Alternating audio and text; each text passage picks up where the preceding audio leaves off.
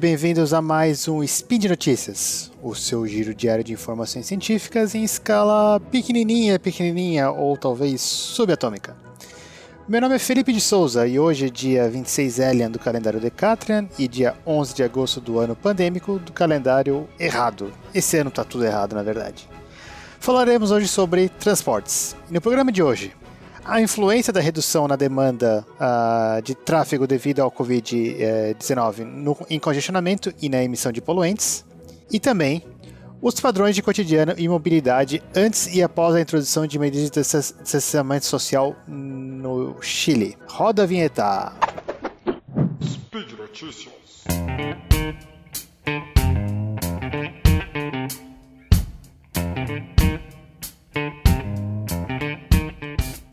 E essa primeira notícia é um estudo feito na, com, com base nos dados da, da área de Los Angeles para ver qual que foi o efeito da quarentena ou os potenciais efeitos da quarentena em termos de redução de uh, filas no trânsito.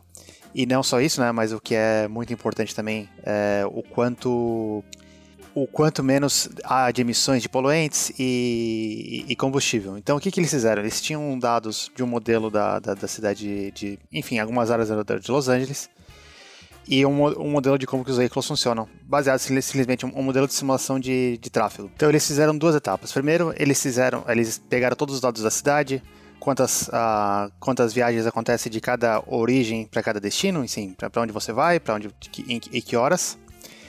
E esse aí foi simplesmente um, um, modelo base. Então, assim, ah, com base nesse modelo básico, esse tanto de carros, a gente sabe qual que é o atraso total na cidade de, de Los Angeles ou em partes da cidade.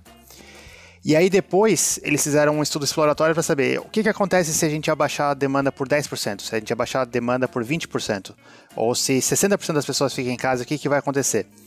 E os resultados são interessantes ah, porque um dos padrões eh, mudaram nos últimos anos. Então, assim, é bem conhecido na, na área de transportes que, assim, se você aumentar um pouquinho o número de carros na cidade, por exemplo, você tem uma cidade bem congestionada, sei lá, como do, cidades do Brasil bem congestionada, como, sei lá, Floripa, São Paulo, Rio de Janeiro. Se você colocasse assim, um pouquinho mais de carros, por exemplo, 3% a mais de carros, você espera que, na verdade, o, o, o teu condicionamento, ou quanto tempo que você vai, a tua viagem vai demorar, vai ser maior do que isso. Vai ser, sei lá, 6%, 10% ou coisas do tipo. E aí, claro, se você diminuir o número de viagens, ou o número de carros que, enfim, que, que a, a, demanda de tráfego, essa, a, a redução nos atrasos ou no, nos tempos de viagem deve ser ainda maior. E de fato foi bem isso que eles, que eles, uh, que eles observaram. E aí, esse, na verdade, esse, esse congestionamento, se você diminuir em torno de 25 a 30% do, do, do, da, das viagens na, naquela área que eles estudaram, que foi na verdade uma rodovia na, área de Los Angeles e a parte na, na, região do centro, o teu atraso em congestionamento em filas pode, pode diminuir a, por até 80%. Basicamente, o que eles acharam é que, na verdade, se você baixar simplesmente por 15% o total de viagens, ou o total de demanda de tráfego, você já consegue diminuir uh, por 60% ou, ou, algo próximo disso uh, os seus atrasos o que é esperado, mas não deixa de ser interessante e mais uma confirmação desse, de, desse padrão. Então, assim, é, se a gente quer diminuir o condicionamento bastante, talvez a gente não precisa diminuir por, por tamanho, a proporção, o número de carros. Porém, o que eles acharam é que é o seguinte, aí ele também, utilizando os modelos dessa simulação, conseguia ver qual que é o, o a consumo de combustível e qual que é o, a emissão, a, a emissão de poluentes.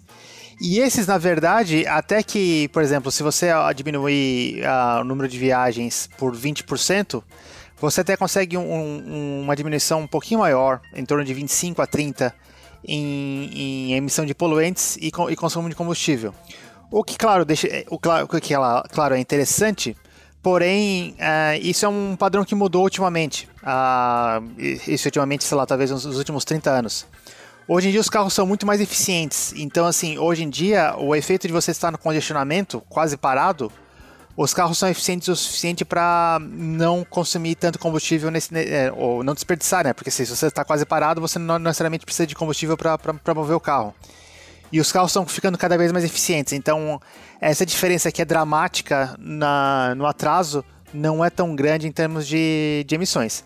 Mas claro, uh, como a gente está vendo aí de reduções de 30%, 40% uh, em regiões metropolitanas de menor demanda por causa da, do coronavírus e Covid, isso quer dizer que está havendo uma, uma redução de consumo de combustível e de emissões um pouquinho mais do que esse valor no total. O que, claro, é um. A gente não queria que acontecesse essa crise do Covid, mas também é, é, um efeito colateral, digamos, positivo de estar de tá havendo menos emissões e que talvez, possivelmente, se a gente, se a gente consegue manter esse nível, esse nível reduzido, mesmo depois de ter combatido a pandemia. E essa segunda notícia também é relacionado à, à questão da, das mudanças dos padrões de viagens ou de, de mobilidade das pessoas devido ao Covid. E é uma, um estudo interessante e que também uh, acho legal compartilhar, que ele foi feito uh, com base na população em, do Chile, uh, majoritariamente em Santiago, e que, por sendo também uma cidade latino-americana, talvez a boa parte dos padrões também se reproduz no Brasil. Então, o que, eles fizeram? Eles acessaram dados e pessoas responderam a a perguntas online, um survey online, com, com, várias, com, com diferentes perguntas, e basicamente tentando uh, medir o que, que ocorreu entre a última semana sem nenhuma resposta específica com relação ao Covid, que foi, uh, no caso, até a semana de, de, de 9 a 15 de março, com a semana posterior, que foi da semana de 16 a 22 de março, que teve que começou a ver, no caso do Chile, uma, a, uma enfim, maiores esforços para combater a, a pandemia, como, enfim, é, não ter aulas e, e partes do serviço, alguns serviços públicos paralisados ou não presenciais. Então, o que eles estavam tentando ver é pedindo para várias pessoas uh, responderem diferentes perguntas, basicamente uh, os, seus padrões de viagens e ver, e ver como, que, como que ele alterou à, à medida que. Na, nessa primeira semana. Ah, de certa forma esperado, ah, enfim, o número de viagens diminuiu e, o, e, e, por modos de transporte, os, todos os modos de transporte que você compartilha aquele modo com outras pessoas, nesse caso, ônibus, metrô e, de certa forma, os serviços de porta, porta a porta como Uber e Cabify, eles foram os modos que teve, tiveram maiores reduções, em torno de 50, 55% para o metrô, 45% ônibus e 50% o uh, serviço tipo Uber. Uh, porém, os modos de transporte são considerados pessoais, ou o carro, enfim, o carro, o carro que você tem, a moto ou, ou caminhar, as reduções foram menores. Por, por exemplo, uh, por moto foi 28% menor, para carro 34% menor e caminhando foi 39% uh, menor. Então, assim, houve reduções, mas de certa forma, como, como esperado, os, os modos de transporte que, tem, que seriam de maiores riscos de você ter contato com outras pessoas e ser infectado, a diminuição foi mais significativa. E aí, acho que a parte mais interessante desse, dessa pesquisa é que, enfim, a, a, a, com todas as perguntas que, que eles faziam nessa, nessa enquete online, eles também perguntavam qual que é a qual que é a renda dessa pessoa e também se elas conseguiam trabalhar de casa ou não. E aí, como a gente está observando isso no Brasil, na verdade, em todo, todo quanto é lugar, uh, tem uma relação clara entre uh, quanto maior a renda, maior percentual de pessoas que conseguem trabalhar de casa. Então, assim, uh, na, na, no, na, na renda mensal abaixo de 355 dólares, apenas uh, ah, 20% do, dos chilenos conseguem trabalhar de casa. Essa proporção vai aumentando até quem tem renda mensal acima de 3.500 dólares, ou basicamente isso aí não muda tanto para quem está acima de 2.300 dólares, em que quase, quase 80% da população consegue trabalhar de casa. Então, ah, infelizmente, isso é um padrão que a gente está tá vendo no Brasil e que está acontecendo em todos os outros lugares. É que quem tem a maior renda geralmente tem um tipo de trabalho diferente, que na verdade possibilita você trabalhar de casa. Então, assim, além de você ter mais recursos para, enfim, para planejar sua logística, para, enfim, até para você conseguir se isolar de casa caso necessário, etc. Ainda assim, a, a atividade que você faz todo dia ainda te ajuda a evitar riscos, como ter que ir, ir ao, ao trabalho. Então, enfim, é de certa forma esperado, mas claro, sempre a, as estimativas. A, é sempre bom ter maiores evidências, e aí o, o, o quanto ia ser diferente de uma classe para outra. E aí, no caso, classe de renda, né? No caso, a variação é de 20 para 20% tra consegue trabalhar de casa na, na, no, no, menor a, na menor faixa de renda para quase 80% na maior faixa de renda, que é sim é uma diferença significativa. Bom, outras coisas que ele observaram depois de fazer um estudo econométrico. Uh, mulheres são mais uh, trabalham mais em casa do que homens, mas eles não conseguem explicar exatamente isso e aí eles suspeitam que uh, existe um, um, um, efeito desproporcionalmente negativo para as mulheres.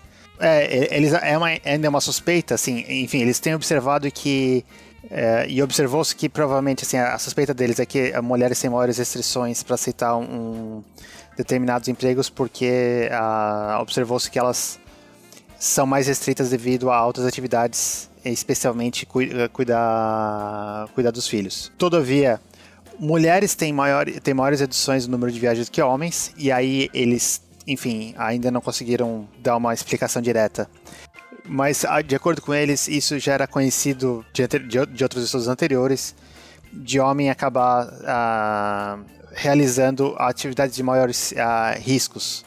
Seja porque não seja tão averso ao risco, mas seja também por algum motivo cultural. Talvez motivo cultural seja um eufemismo para burrice nossa de vez em quando, né? De achar que pode fazer as coisas e não vai acontecer nada. E aí, um, uma das coisas surpreendentes também é que houve maiores reduções em número de viagens de pessoas abaixo de 46 anos do que pessoas acima de 60 anos, o que é uh, surpreendente, uma vez que pessoas acima de 60 anos estão no grupo de risco.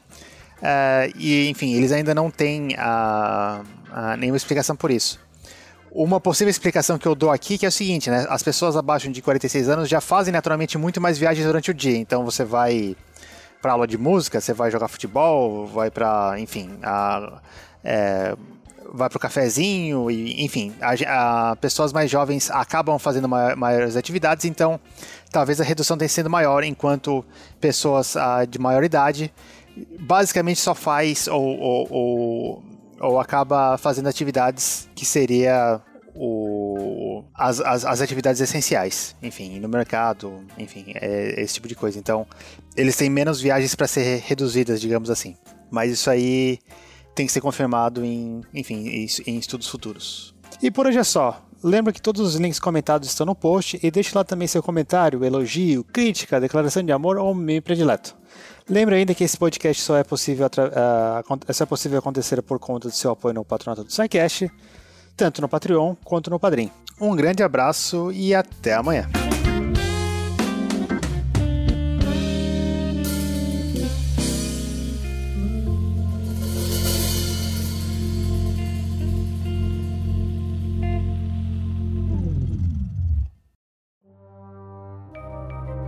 Este programa foi produzido por Mentes Deviantes. deviante.com.br.